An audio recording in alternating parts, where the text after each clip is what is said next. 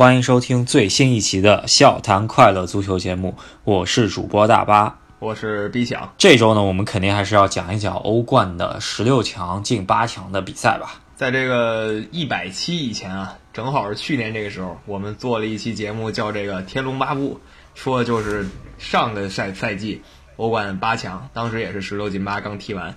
那这个赛季我们就延续一下传统，虽然只有一个赛季的传统，然后再来一期分析十六进八的局势，然后给大家简单想一想八进四有什么精彩的可能出现的对话。对啊，这个十六进八的比赛，其实跟往年相比来说，呃，说实话，往年十六进八的比赛，你要真的回细想，除非你是某队球迷啊，你要回去想，其实还是想能想起来的比赛，还是确实不多吧。你现在我现在想想，可能就是去年十六进八的时候是尤文对热刺，我记得是热刺把尤文摁着打，然后 最后尤文靠着莫名其妙一个半场好球，然后把把热刺给淘汰。了，对吧？就去年你让我直接回忆，除了我喜欢利物浦以外，然后我能想起来的也就这一场。这一场算是当时我们也说是阿莱格里展示了一下自己这边战术的实力，然后尤文展示了一下什么叫这个经验值姜啊什么姜是老辣等等等等吧。其他比赛确实印象不太深了，咱们还是来说今年的这八场。今年这八场球，我觉得。在最新的这个比赛日踢完之后，我觉得这两场球还是实至名归，然后还在我们的意料之中吧。呃，首先先讲一下英超，等于说第二名了，现在呃和德甲这第一名之间的比赛了。嗯，就是利物浦跟拜仁慕尼黑，就两个队都在联赛里争冠，然后在欧冠里也遇上了。然后相遇之前，两个队也是历史上都拿过五次欧冠，所以说从这个总成绩来说，也算势均力敌。然后状相对来说状态，利物浦最近比较萎靡，拜仁是上升趋势。对，主要还就是说拜仁在联赛里面反超多特了，然后最近确实踢得不错，在德甲中间。而利物浦呢，最近确实很很多场该拿下的比赛在客场都没有拿下，对吧？是以双红会和。的德比就是莫西塞塞德郡德比，这样子看下来，利物浦被曼城反超之后，联赛有点回势，但是在欧冠中间首回合比赛，因为憋着劲要踢双红会，呃，踢了个零比零，然后这场比赛在客场应该是把拜仁打服了，或者说并不是利物浦很强，只能说拜仁，呃，也就欧冠十六郎的水平了。现在这个拜仁这场比赛看下来，拜仁。球员一个是岁数太大了，你说里贝里这种球员首发到场上，我们也不是质疑他实力，他确实就是有点跟不上这个节奏了。所以说拜仁踢来踢去没有什么像样的机会吧。最后比分三比一，然后利物浦是进三个，还送给拜仁一个乌龙，才让拜仁拿到一个进球。对里贝里赛前我在群里面也说了，那个这这个名字或者说我上次见他踢球带球的。动作应该得有一两年时间了，就是感觉不是拜仁球迷的话，也其实也就是在欧冠赛场上能见着这个这个名字，确实很久很久没见到了，对吧？然后还有一个就是本场比赛我看下来，胡梅尔斯啊，他的状态也确实真的是慢，说实话。嗯，状态非常不好。然后整个莱万多夫斯基啊，疑似越位吧，最后吹了越位。但是他有一个单刀球，他居然就能把这球给带出界了。对。然后虽然最后吹了越位，对于一个射手来说，真的这个表现是非常差的。我不知道他还能不能回勇到他当年多特的水平了。感觉在拜仁。真的是虐菜虐多了，是不是踢强队提不起精神来？莱万在多特的时候高光表现，大概六个赛季以前吧，具体是不是不记得了？好像是面对皇马，一个人疯狂进球，把皇马给打傻了，这是比较精彩的一一幕。这一场刚才说到那个越位，然后有人说可能也不是越位，但问题在于你不管是不是越位，你那球也没进，就比较尴尬啊。对，这这场比赛之前呢，的德国国家队也传出有内讧的消息。把胡梅尔斯、博阿滕、穆勒这三个人直接剔除国家队了，然后这这里能看出来德国帮现在内乱挺挺多的。呃，德国国家队其实不踢不让他们三个踢，其实一定原因方面来说，其实也可以把他们三个抛弃了。说实话，他们的巅峰也过了。好像穆勒比较可惜的一点就是他在世界杯还有个进球记录可以破，但是现在既然跟主教练都已经闹闹成这样了，估计也很难再回去了，除非主教练下课了，对吧？然后我这一场拜仁我没看懂，就是真的就是里贝里这个点，你科雷斯卡和科曼都可以上的，对吧？然后居然首发了里里贝里，呃，确实不是很明白，对吧？其实利物浦这边还是比较传统的这个首发阵容，除了亨德森比较意外在上半场就换下去上了。呃，其实也是法比尼奥，就是主力轮换的阵容，这其实问题不大吧？我觉得利物浦的阵容基本是名牌吧。拜仁说里贝里那点，大概也跟之前所有人预想差不多。然后至于发挥什么的，之前一直说特别稳的这个诺伊尔，就是重伤回来以后，感觉就那么回事儿了。那第一个球呢，也不知道他在想什么，然后被马内给耍了一下。呃，应该是诺伊尔。这两个赛季吧，我觉得他的表现应该，呃，再加上世界杯的表现，应该是跌出世界最强门将的前三，应该是跌出了。我觉得确实是他需要找找状态，然后或者就这么一直沉沦了。然后再说一下那个乌龙球吧，乌龙球的话，有人吐槽这马蒂普怎么进个乌龙，还有人说什么他就憋了好几场乌龙啊，咱们经常玩火，终于玩进去一个。但这个乌龙还是说确实没办法，因为这个球传到这儿。他要不捅那一下，屁股后面就是莱万，那个球肯定是进的。所以他捅那一下，还有极小的概率把球踢飞。对，呃，其实你如果能力真强的话，还是可以把这球给踢踢出去的。呃，如果。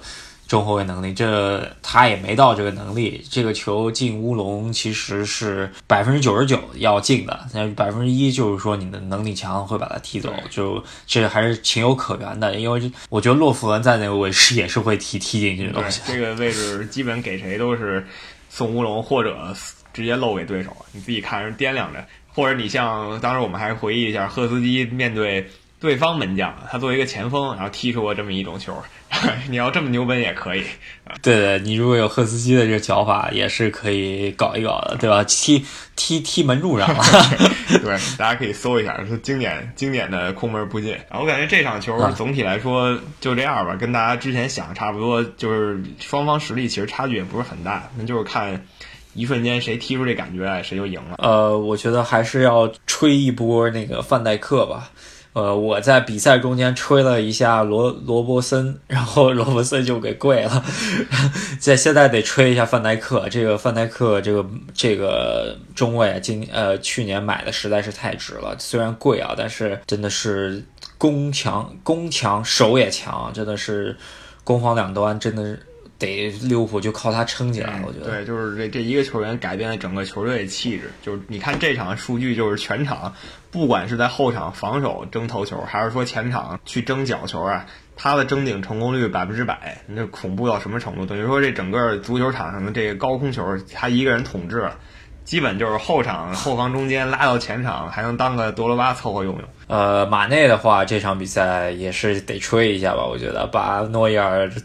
感觉当当西瓜过了，我觉得是，但是这也跟诺伊尔自己这个状态下去了有有有直接的联系啊。然后还得说一下德甲整体水平，这个现在如果你说利物浦跟拜仁慕尼黑单纯碰这么一场。让这个拜仁输了，大家可能说，哎呀，拜仁状态不行。但是现在纵观是整个德甲都是萎靡的。待会儿另外有德甲比赛，咱们还得再说一下。这场比赛本来以为利物浦赢不了，我觉得是凭借很微弱的客场进球啊，但最后利物浦拿下了。另外一场比赛来说，我们上一场说啊，那个杨在诺坎普这个魔鬼主场，你得死守吧。然后碰巧不巧，这上来就已经丢球了，就守不住了。然后压压出去之后，正中巴萨下怀吧？我觉得就是里昂跟巴塞罗那这场比赛，从这个战略上讲，就是大方针上讲，所有人都应该明白，里昂就是守，然后找准一个机会进一个，这是他唯一能走的路。要不然没有这个机会，就一直守，守到最后的最后就是点球大战。但是这个呃方针是执行了，没执行多久，被这个苏亚雷斯给捅了。其实里昂啊，在丢了两个球之后，你还可以像曼联一样。就是索尔斯克亚那样，就是一直还守，然后靠前面的强力前锋能够偷着，然后偷一个偷一个，你先守着，然后偷一个偷一个，把这球给扳回来。然后他们不是，他们就是在诺坎普这么大的草皮里头，然后把把防线压到，就就让梅西冲嘛，这个意思是，然后就就给冲跪了。对，就是这没办法，他这个大方针没有想好，大方针如果不行，后面该怎么办？他这个不成了以后，他的心里有点慌，就想压上去，但是巴塞罗那就。等着你出来，你只要一出来，催攻拉朽般的攻势就起来了。最后输了个一比五，本来还以为能制造个什么一比一啊这样的大冷呢，是吧？最后是一比五。还有一个需要说的就是苏亚雷斯第一个拿着那个点球啊，如果仔细回放看一下，感觉还是苏亚雷斯造的那个点球，造要打引号吧？怎么说他这个人这么多年看下来，他特别善于利用这种规则，比如说他。禁区里面对对方球员，他会故意把人手上踢，然后呢，他确实脚法也好，然后那个对方后卫一点脾气也没有，因为规则就是你手球了，你就得给个点球，或者像他刚这样，他故意往别人脚上踩，他今天他就踩了这个里昂那个梳辫子后卫吧，叫迪亚啊迪纳亚尔，不是很熟悉的球员，以前曼城的。呃，这个球造完点球之后，里昂开始大举进攻嘛，然后呃之后库蒂尼奥。等于说那个球真的是属于送到嘴边了吧？这个饼吐不了。然后，然后皮克皮克皮看穿，感觉这都冲上去跟梅西搭档锋线组合了。我觉得已经彻底玩开了。就可能唯一说值得吹一下的就是。里昂在踢到一比二的时候，他们还想把这个比分变成二比二。巴萨多少还有一点压力，但那个时候还是梅西作为队里核心站出来踢了一脚还不错的球，然后把比分改成三比一。对，那个球属于是梅西正直往人家禁区前过嘛，这种其实还挺危险的。然后两个后卫被他一下晃开，然后梅西给打进。那总体表现来说的话，梅西的表现和他齐称的另外一个。当代球王吧，应该是，呃，C 罗比较来说，这一轮就单仅存这一轮的表现来说，梅西还是逊色了。我觉得这一轮对这个梅西来说是这个常规操作吧，因为里昂也不是什么多了不起的队，与巴萨平时常踢的皇马相比，就是里昂肯定是逊色一些。然后跟他齐称绝代双骄 C 罗，那在昨天的比赛里。肯定是把整个世界足球版的头条给抢了，因为他一个人进三个，逆转了马德里竞技。然后这马德里竞技是真惨啊！这 C 罗离开西甲，他还是逃不过这一关。对，呃，整场 C 罗的在的尤文图斯啊，这个第一从第一分钟开始，给人感觉这这场比赛并不是说是从第零分钟开始的，而是说带着怒气从上一场九十分钟完了以后，感觉这是下半场。打开，然后直接过去，呃，这开场就是三板斧啊！我觉得差一开始上来就进了一个球，虽然是 C 罗抢在人家守门员怀里把这球抢出来，然后进了，但是这两分钟这气势上来，我感觉这个今天马竞不太妙。对，就是这个尤文图斯第一个球来的太快，如果你来太快的话，你总比分只要再进一个，你这个局势就彻底平了，所以你就气势一下就起来了嘛。他大概十分钟的时候就进了一个。然后 C 罗马上他们又往上压，又进了一个二比二。然后马竞就没有采取什么措施，他居然就甘心的盯着这个二比二，想干不知道想刚到什么时候，就最后就犯了错，给了一个点球。我觉得西蒙尼这场比赛还是可能没有想到这个两个球来的这么快啊，就就是给人感觉尤文真的是把怒气从上一场带过来的。C 罗也是在上一场。在马竞的主场啊，万达大都会是吧？被被球迷激怒了，我觉得他，但他激怒之后，他呃报复对方球迷的方法就是进对方的球。我觉得这个对于 C 罗来说，呃，这么一个球员，他真的是属于非常职业，他并不在场上去什么挑衅对手，或者说是做什么暴力行为啊，他他就是靠。真的是自己的水平嘛？我觉得这个还是需要值得值得推崇的。这个确实，他一个是没在场上铲对方球员，也没到什么场下骂对方教练，也没有说什么在社交平台上跟球迷对着喷吧。他其实做的就是我场上进你三个球，把你淘汰了。还有比什么更让你这个没脾气的事儿吗？确实也没有了。然后他也不是第一次对马竞在欧冠里戴帽吧？几个赛季以前。他在皇马的时候也干过这事儿。对，我记得他，哦，我当时听解说，然后英语解说说他是对马竞三十三场进了二十五个球，然后我看好多球迷都在说，呃，马竞对 C 罗被 C 罗进球之后的心理阴影面积都没法求了。这个，嗯，是我我就马竞这套阵容，实在的，我觉得假如没有 C 罗这个球员的话，他可能真能在欧洲称王称霸。两到三年吧，但是 C 罗这个球员让他一点机会都没有，不管是决赛还是说淘汰赛，总是还是联赛吧，总是让他折戟沉沙。然后本场比赛西蒙尼的战术还是有点问题吧，最大的毛病应该还是勒马尔这个点吧。我觉得呃，大家我们群里面球迷也也都指出来了，这个上半场勒马尔带球的那几下，就是基本上到他脚下就球球权就没了。然后勒马尔是当年。摩纳哥有一届踢特别好的一届中的一个主力球员吧，那一届摩纳哥呢，现在算是被彻底拆到了欧洲其他所有队。那现在摩纳哥自己踢的也不怎么样，然后那个主教练亨利大帝也下课了。本场比赛上一场表现特别好，或者说胜负手的一个莫拉塔，这场比赛他首发出场之后，应该是彻底被基耶里尼给看死了吧？我觉得。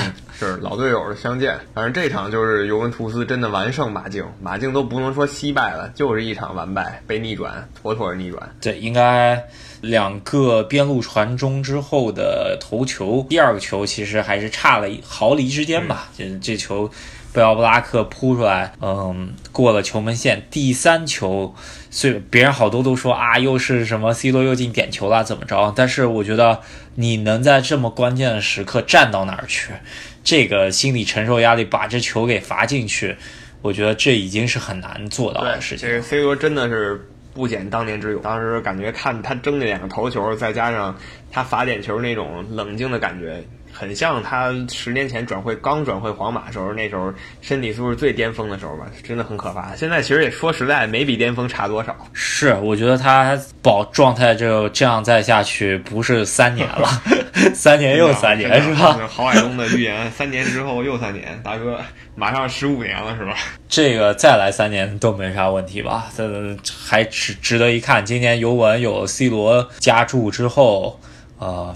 我还是比较现在，因为我原来预测的就是马竞和尤文最终能够在欧冠决赛碰头啊，但是这个现在十六强抽出来是他俩，那我就觉得这俩谁晋级之后，估计谁就能进决赛了。原来上一场我真没想到这场能翻盘，真的是服了。我也是没想到，就是整个队踢的也很好，然后最明最闪耀的肯定是 C 罗。然后说一下，这场是这个意甲独苗尤文图斯，然后保住了这个意甲在这届欧冠里的香火。然后可以说一下 C 罗之前的一个队吧，曼联。然后他们呢是把法甲的香火基本给掐掉了，因为当时大家也没有人期待里昂能赢巴塞罗那，当时大家都觉得法甲的香火肯定就是这个巴黎圣日耳曼。然后曼联呢就 C 罗老东家。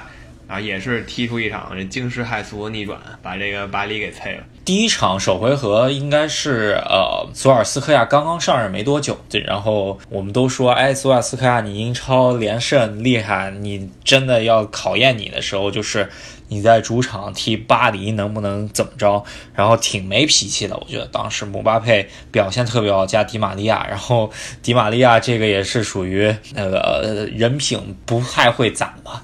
我记得他，呃，在老特拉福德疯狂讽刺球迷，然后，呃，之前他，呃，在巴塞罗那踢巴塞罗那时候，在诺坎普也是疯狂讽刺球迷，然后，然后直接就这两场比赛都是对于他来说非常不好的回忆吧。我觉得，在回到主场之后，一个还有还有还有那场是在啊诺坎普。你哪个队球员讽刺对手啊，都不应该是巴黎球员干这件事儿。你巴黎。最大翻车就是在你身上发生的，而且不久才过去整整两年，就整整两年，你刚在巴塞罗那翻了一个历史最大车，啊，你现在又搞这个，然后又被曼联给掀翻了。这回 曼联这边踢的其实还行，这个卢卡库最近这状态不知道从哪儿找回来了，是上半个赛季。疯狂被黑啊！现在呢，就是场场没开二度。刚刚过去的联赛首见还是没有没没有联赛还是没开始吧？在这个欧冠的时候踢得非常好。对对对，也是真的是捡着几个漏吧？我觉得巴黎那个边后卫九九九几年的那个边后卫，呃，给他送了好多球吧，然后布冯也给他送了一个球。这这真也是没办法。你说给他这么好的一套前场阵容吧？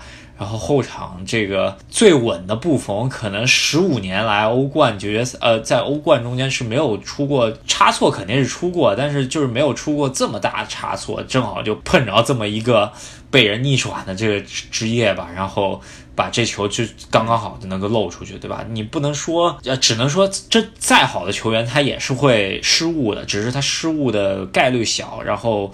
你这么多年可能都没失误，那正好就碰着进他这个责任还是其次吧，还是主要还是第一球。没记错，这个第一球给的非常业余，就而且是比比赛刚一开始，等于曼联这个气势还没起来，然后巴黎可能还仗着上一场余威跟那顶着呢，你直接送了，然后卢卡库直接捡了一个，给一个变成一比零，那整个气势就颠倒过来了。然后踢，其实踢到最后也还行吧，但是又送了个点球，在这个最后的最后 给了一个点球。首先吧，我觉得巴黎，咱们不说，因为点球这这个来说还是非常有争议的一个点球啊。咱们不说，先不先把点球撇开不说，就说巴黎可能呃，在卢卡库进完第二个球之后，然后巴黎在差不多近五十分钟的时间，比赛近十近五十分钟的时间，他到底做了什么呢？我觉得。我看到就是闲庭信步，可能阿尔维斯倒维拉蒂，维拉蒂倒德拉克斯，然后再倒迪玛利亚，然后倒来倒去就不往前走，就 就尽量想把时间都耗耗死。然后这个也是他们输球，我觉得罪有应得的一个原因。很多队都是输球，不是对手太强，还是在自己身上找原因。开始就没觉得自己能赢，或者说就开始就没觉得自己这只有很大威胁，就是两种情况。对，本场比赛应该在巴黎呃死之前吧，可能那个点球还没出来之前，姆巴佩有一个单刀，然后碰巧不巧吧，这么强的姆巴佩居然在自己的主场能够滑倒，给我感觉啊，就是姆巴佩这个球员出来之后，给我感觉是在。这么一个非常呃令人关注的关关头的时候，姆巴佩应该属于第一次失误。我印象中间，这么一个二十岁左右的一个年轻人，他在所有的关键时刻，他都是非常成功的，能把球给送进，要不就是助助攻或者把人给过了。我就没印象中间他有这么狼狈过。然后他碰好巧不巧，他就给滑倒。说这这个球员职业生涯很少见到比他还顺利的了。目前，你说刚几岁啊，能拿个冠军？基本都拿了吧，最近反正是拿过了。这很多人终其一生也不可能染指的事情是吧？他这十九岁就搞定了，就是世界杯嘛。所以现在受点失误，呃，感觉大家也不会多替他惋惜，实在。啊，是，呃，就我看有的社交。平台还说姆巴佩技术糙啊，这就因为这么一下，我觉得大家还是要客观评球，对吧？然后这场比赛吧，那个点球咱们可以聊一聊。呃，视频裁判回去主裁判去看了一下，应该来说是受影响，是呃，国际足联好像在可能一个多月以前吧，改了手球的规则。就是在禁区内，不管以任何方式，有意无意都算手球了。虽然他说的执行时间并不是这赛季开始执行啊，应该好像是要从下个赛季开始执行。应该这样改动一个规则，对于主裁判的一个判罚吧。他当时呃看了视频之后，当时做出这个判罚，我觉得还是有很大的影响的。金彭贝也是，我觉得这个球你放到百分之九十的裁判。真的很难会去吹这个点球啊！但是你吹了，现在来说，人家真的把那个国际足联的章程拿出来，也是说实话没话，没太多。我要是那裁判，我当时心里肯定是非常无语，就这破事儿怎么就让我赶上？你在这比赛最后一分钟，我不管是给点球还是不给点球，都得被喷死。总有一波人会喷我，你给点球。那那个法国球迷肯定说这怎么能是点球呢？疯狂喷一波。你不给点球呢？那那英格兰球迷又是又又得喷什么？这你都看不出来，这这怎么不给？你瞎呀？肯定就是这种感觉，觉得很无语，真不知道该给还是不给。他最后一想，还是说找个大靠山是吧？这大靠山就是足联有个规则，那我就往上面靠，我就说你犯规了，你然后你就这样看着办吧。对，应该国际足联最后出声明了，这个点球给的是没问题啊。但是，但是我们见过，就是不管，其实是在欧冠赛场中间能见见着这样子之前没给点球的事例，应该是比给点球这件事也是引发出了一个很大一系列讨论。好多人找出十十几年前视频，就说你看，当时这都不是点球，怎么到这儿就是点球了？然后讨，然后就把十几年前的什么爱恨情仇全拉出来了，然后好多人就开始对喷。呃，主要就赶巧不巧，其实曼联那脚射门吧，一点威胁都没有，基本上是属于飞飞出去了。然后金鹏贝这个落位，这也也真是时候，别的时候落位没那么准时吧？我觉得这个时候正好，这真是好巧不巧把手伸出来。玄学成分在里面，这个这个点球就是发生的感觉。曼联其实就罚点球的这个拉什福德还是可以吹一下，据说这是他在各项比赛中间第一次代表曼联去罚这个点球吧。然后在可以说比他大二十多岁了吧？现我看一下，布冯马上四十一了啊，就是 二十多岁了都，呃，大他一圈吧。布在布冯面前，去年布冯是也是他的球队死在点球上面，最后时间的点球上面，虽然不是他守的，今年他自己守，然后没把这个点球守住。自己隐恨的欧冠，替布冯难过。布冯唯一没有染指过的奖杯就是欧冠。他离开尤文图斯，尤文图斯踢的还挺顺风顺水。到了巴黎，可能目标真就是欧冠了，就又倒在点球上。不知道他还有几个赛季啊？可能最多还有一到两个赛季，不能再多了。这赛后吧，就是去昨天那个尤文翻盘之后，那个阿莱格里 还是比较会做做顺水人情的。他说：“我们今年会呃全力打到决赛，然后带布冯去决赛吧。”他的意思就是应该是把布冯作为嘉宾请回来，然后能够带他让让他圆梦。我估计国际足联应该不会让他最后去捧杯吧？我觉得这个还是呃跟规则差的有点远。但是但是你把这句话说出来，就是打情感牌吧。大家也都希望尤文能够进决赛了。现在是。主要是布冯的原因嘛，但是他不可能替尤文拿拿这个奖牌或者奖杯了，这已经替巴黎踢过了，这没办法了啊。然后这场咱们就说这么多吧，也是很精彩的对话了，以后可能还能想起来的球，这是其中一场。然后还得说一下 C 罗吧，继续说 C 罗。刚才说 C 罗踢过几个队，尤文、曼联，那还有一个自然就是皇家马德里，对，也是一个有 C 罗的尤文在天上，没 C 罗的皇马在地上了，是吧？当时皇马。主席弗洛尼诺想着是把 C 罗一个多亿甩掉之后，呃，应该觉得还挺庆幸的。现在看下来，孰赢孰弱真的是不好说啊，是吧？是。然后 这场皇马真的是彻底输的底裤都没了吧？输完以后，皇马就下定决心从头再来了。你看阿贾克斯呢，是传统强队，培养了很多妖人，但是荷甲的一直是整体竞争力不够，他的妖人就是。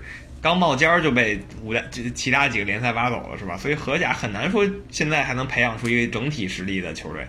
然后阿贾克斯挺不容易的，面对皇马，大家都说哎呀没戏了，上届冠军、上上届冠军、上上上届冠军都是皇马，那你阿贾有什么机会呢？而且第一场在主场阿贾克斯又输了，你谁能想到到了皇家马德里的主场伯纳乌球场，阿贾克斯四比一赢了皇马。第一场踢完，应该来说人家。呃，皇马球迷想，今年可能真不行，但是，呃，抽着阿贾克斯这么一个大礼包吧，然后可能都觉得十六进八应该没啥问题吧，起码走到八强然后再死。然后真没想到，在伯纳乌这么一个主场，能够在阿贾克斯身上翻盘了。然后当时啊，第一回合踢完，觉得索阿里刚刚上任，可能还在。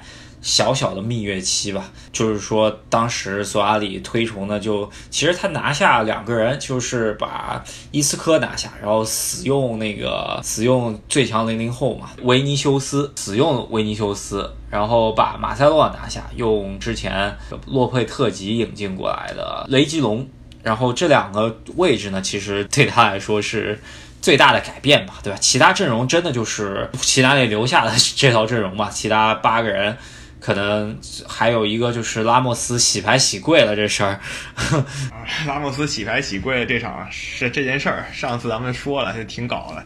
这场他在这个看台上估计受尽了屈辱吧。然后阿贾克斯踢的也很凶，主要这个比赛流程也很疯狂，是阿贾克斯先把这比赛打到三比零，就皇马已经几乎没戏了的时候，他们才开始想怎么反击。阿森西奥进了一个，然后你可能刚看到一丁点希望。阿贾克斯又补一刀，然后四比一。对，阿贾克斯这一波人吧，除了那个前锋，咱们得说一下塔迪奇，这场真是神级发挥。发觉哎，这这是一个好球员，然后发觉回去一查他的履历，哎，这英超混了五年时间，都是在中游球队混着。嗯，对他来说，他自己说当时去阿贾克斯，其实就是想在自己职业生涯的末年，想踢一踢欧冠，然后感受一下最高水平的对。对决是什么水平吧？然后一踢踢出来了，不得了！一群小朋友带着他一起进欧冠八强了。是他也是曲线救国，他以前就在荷甲踢格罗宁根什么的，然后去了英超，就中游球队南安普敦，五年四个赛季，一共进了二十多个球。他现在呢在荷甲阿贾克斯，他已经进的比这过去五年或者说过去四个赛季在南安总和要多挺多。阿贾克斯现在。看着，如果是八强抽着好签，是不是这一波球员还能再表现一下？然后觉得是不是超市能不能又要开开张了？因为首先他的中场核心弗朗基德容已经是卖给巴萨了，是吧？那就是提前签约了。就阿贾克斯这个队永远的宿命，踢了一半办好不好的时候，这队就面临解散了，就得重新找人了。没办法，这是近几十年荷兰足球的规律。对，我们也可以看到，呃，就是说他这个。整个阵容中间还有希望卖好价钱的，我觉得应该就是德里赫特这个荷兰的中后卫吧。我觉得这个中后卫应该转会市场上面的标价怎么也得八千万朝上吧。我觉得不会比那范迪克当时卖的价钱低吧。年轻是欧冠历史上最年轻的队长，上这一场对阵皇马的这条整条呃攻击线真的是一点亏都不吃。我觉得这。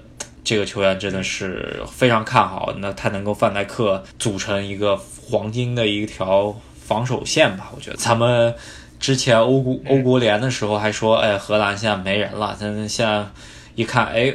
阿贾克斯这又出来一波人，是吧？世界杯的时候是大家狂贬荷兰足球的时候，然后没想到这个不到一年，新的一波人就起来了。荷兰足球的造血还是不得不服，有这个范戴克这几个人领衔，然后再加上这些青年才俊，然后还有一些马上要退役的老将吧，偶尔可以回来发光发热一下，荷兰足球可能还能再起来。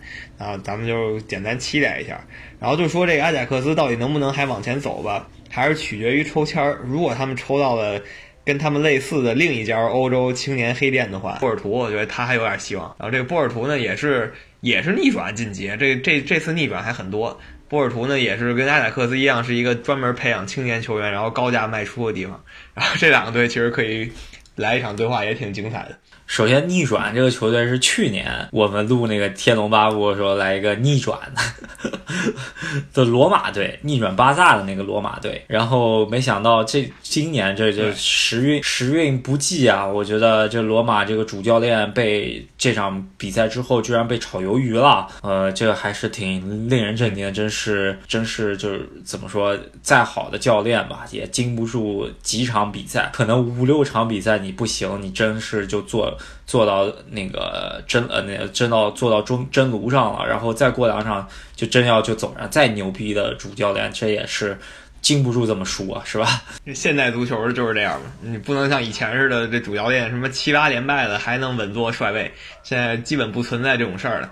简单评一下这场比赛吧，毕竟关注度是最低的。这场比赛也是唯一一个踢到加时的，然后又是靠一个点球，在最后时刻波尔图拿下了这个罗马，一百一十七分钟。那个点球还算还是有争议，因为动作很小，就是稍微拉了一把，但是确实这个拉的动作在那儿。然后如果没有视频裁判，这个球也是很难再吹出来的。这球，呃，给给怎么说？给了点球，那你没办法，人家波尔图最后。就靠这么一个点球晋级了，但是在给点球之前啊，就是罗马哲科有一个单刀球机会，把门将都给射过去了。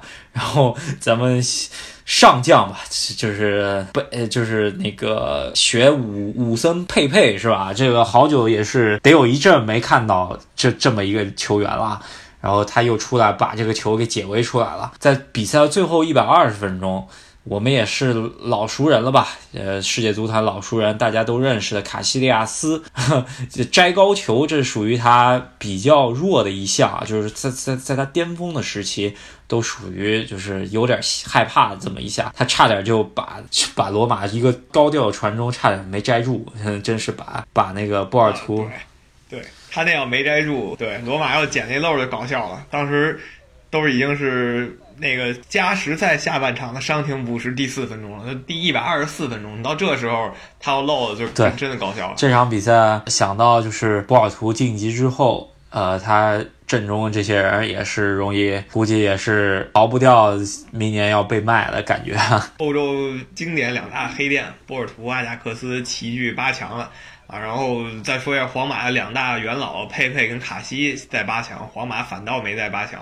就是挺挺尴尬的一件事。讲到这儿吧，我觉得现在把他们慢慢洗出，其实卡西不是呃齐达内给洗的，这这佩佩是属于就是慢慢洗出皇马阵容的。这个齐达内现在决定回去了，这个我觉得全欧洲都都挺怪阿贾克斯的吧？我觉得 王者回来了。对，是是是，就看齐达内能不能再一次，不管是他用他深刻的足球哲学，还是说他。让人无法理解足球玄学，他能不能再把皇马？如果真的是他上任以后，呃，咱们先看这十一轮西甲，虽然没什么强队了，可以看看质的变化。我觉得应该来说就是，呃，很明显，伊斯科肯定就回首发阵容了嘛，是吧？然后，呃，马塞洛肯定就回首发阵容了，然后贝尔可能就还得继续做，有很有可能今年就套现了贝尔，然后换。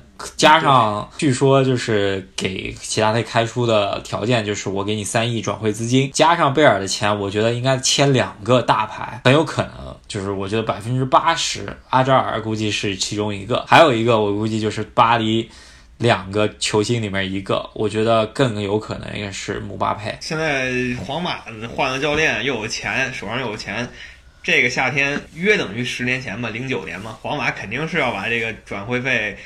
提的非常高，把这转会市场搅得天翻地覆。这个不管怎么说，记者这赛季是有饭吃了，肯定不用担心了，随便写什么阿扎尔、坎特啊，这个那个的随便写。这个大家也看出来，皇马这套阵容已经是过去时了嘛，对吧？是现在就是更新换代的时候，再加上齐达内，他肯定也是想把皇马带回他。他上任的时候说要带回皇马到应该在的位置，那就是什么呢？他走的时候应该在哪儿呢？就是欧冠三连，是吗？啊，对对对对，齐达内这球这个人，不管是球员还是教练，真的无敌了。我我目前没见过就是这么辉煌的人。对，不知道就是怎么着这么天选之子，真的真太可怕了。这八场球咱们讲六场了吧？然后得讲讲另外两场英超。对德甲的对抗嘛，对吧？这个英超跟德甲，咱们在十二月的时候说过是直接对抗啊。这欧足联不管说是操作还是说就是巧合吧，就正好抽出三英超对三德甲。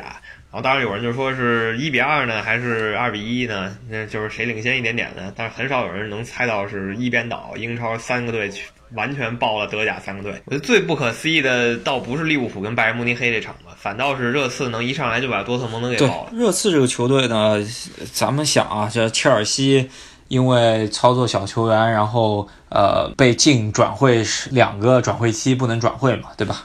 然后热刺是自己。禁自己转会，就两个转会期自己不转，然后是他一他不光是不买，他还卖啊！这这个就你这操作不是一个想有雄心俱乐部应该做。对，嗯，卖卖给中超。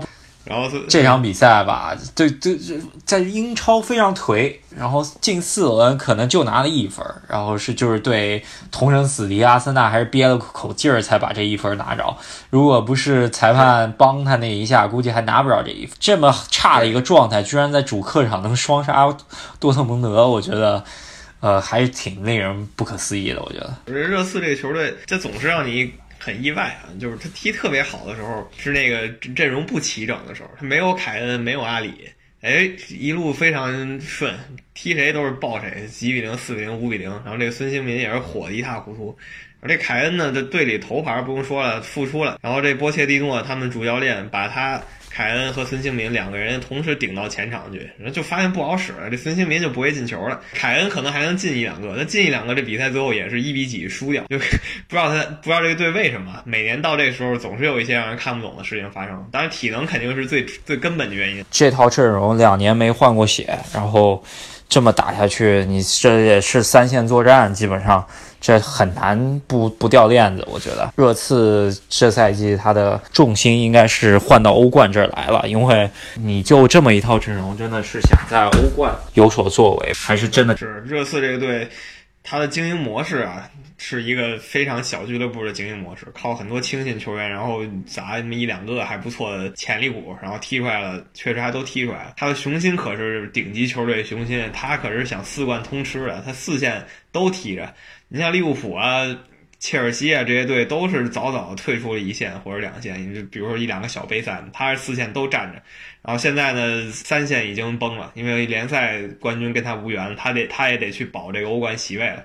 他现在唯一理论上希望就是欧冠。但是欧冠他有没有任何在这方面走得远的经验，所以很不看好的。热刺应该多少年以前欧冠最好战绩就是贝尔在的时候，当然对皇马，然后被皇马爆爆了。然后这个赛季有好不容易又回到八强了吧，看一下抽签能抽到谁吧。就是抽签确实很能影响他走多远吧。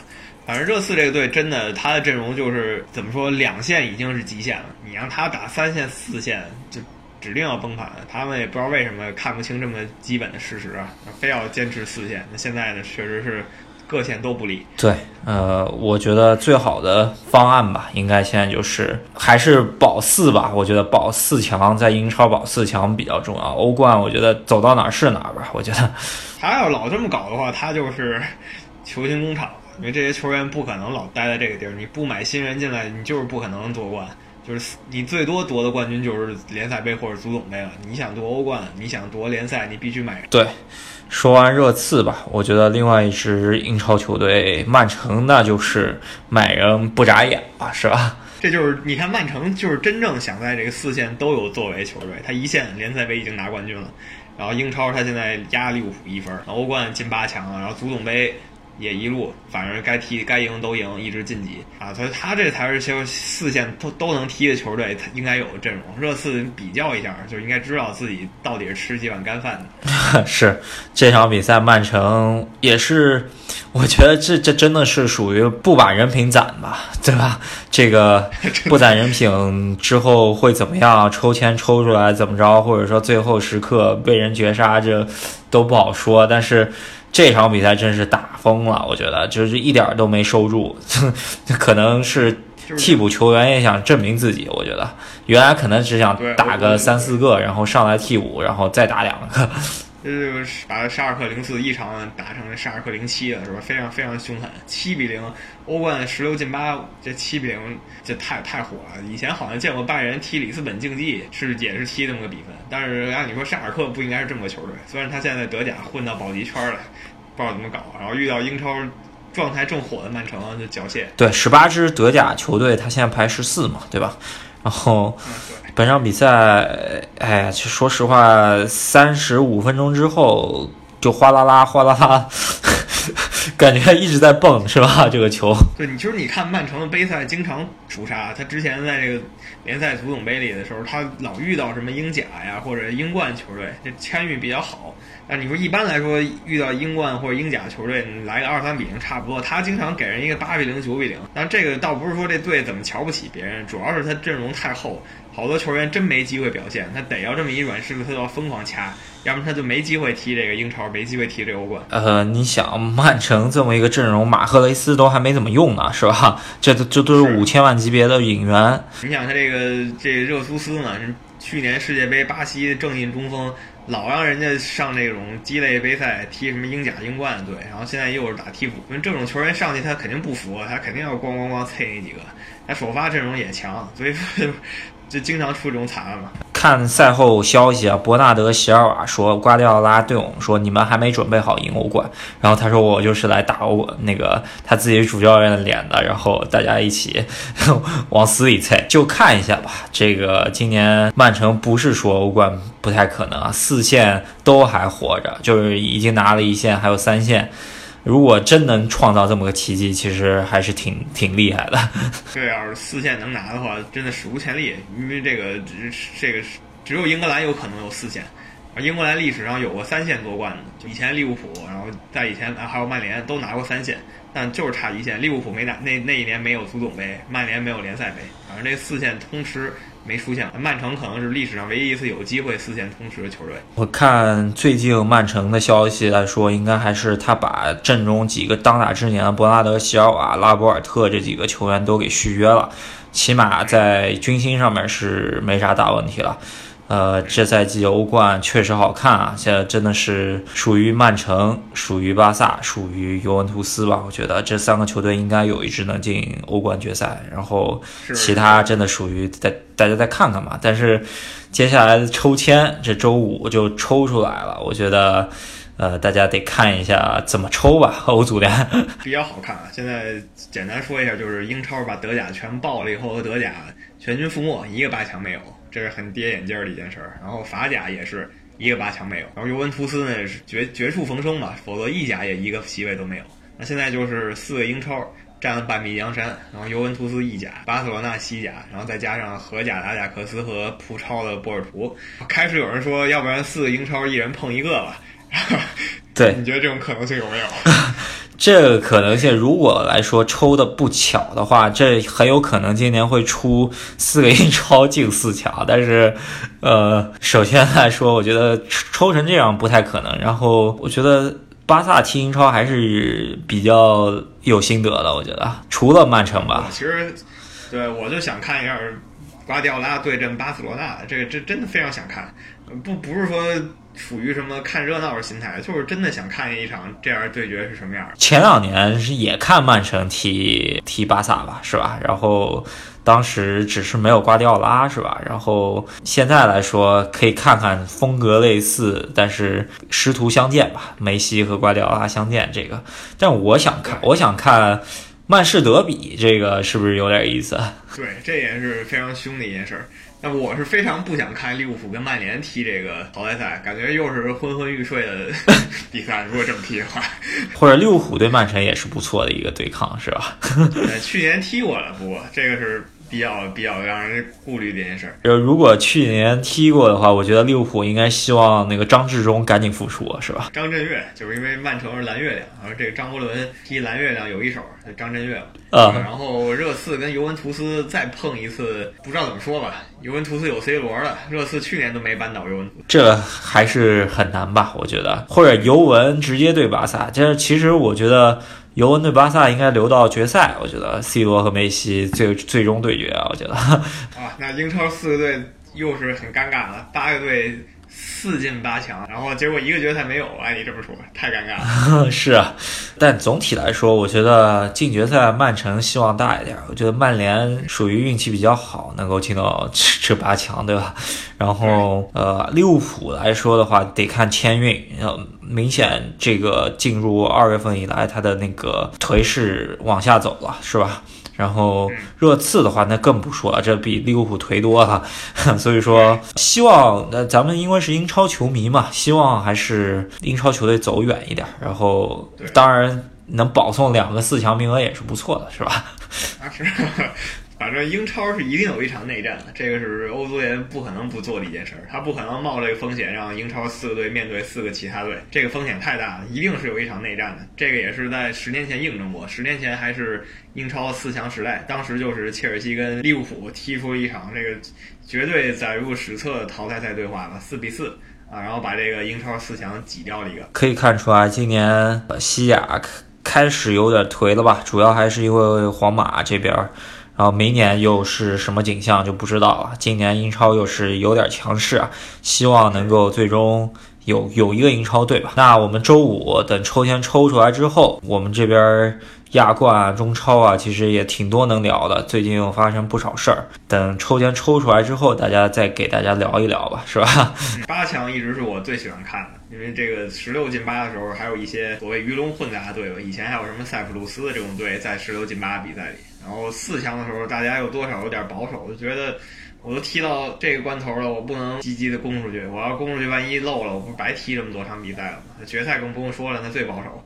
这八进四我倒觉得是最激情的，所以非常期待。欧冠踢到这个份儿上，应该是是水平很高吧？我觉得，我觉得这八场球里面，你觉得哪场水对决水平最高？看一下啊，把这个资料打开一下。水平最高的话，其实呃，如果你说两回合各踢一场好球是尤文图斯跟马竞，直接碰的话，水平最高的其实没有那种。其实其实说实在的，踢的最最焦灼的居然是罗马跟波尔图，这个是真的是。对，火花四射的比赛 是，呃，佩佩和那个克拉罗夫头碰头这么一下，是不是火花四射？就其他比赛都没有这种两回合都往死里干的，就就目前还没出现。要不然一边倒，要不然是各踢一场好。那我们这周就把欧冠的这个也过去一年了，能做这个节目，嗯，对，把欧冠再说了一遍。然后我看上一期讲吴磊新球王这个那一期节目非常热啊，是吧？然后大家都非常踊跃收听我们的节目啊，对，收听我们节目的朋友们。多多多订阅吧，希望还是多多支持我们一下，然后转发一下我们的节目。想进我们的那个微信群的朋友，也可以给赫斯基大帝留言。呃，期待跟大家互动啊。那咱们这个欧冠联赛《天龙八部》二零一九就说到这儿，然后二零二零再见。希望欧冠八强越来越精彩。那我们下期再见。好，下期再见，拜拜。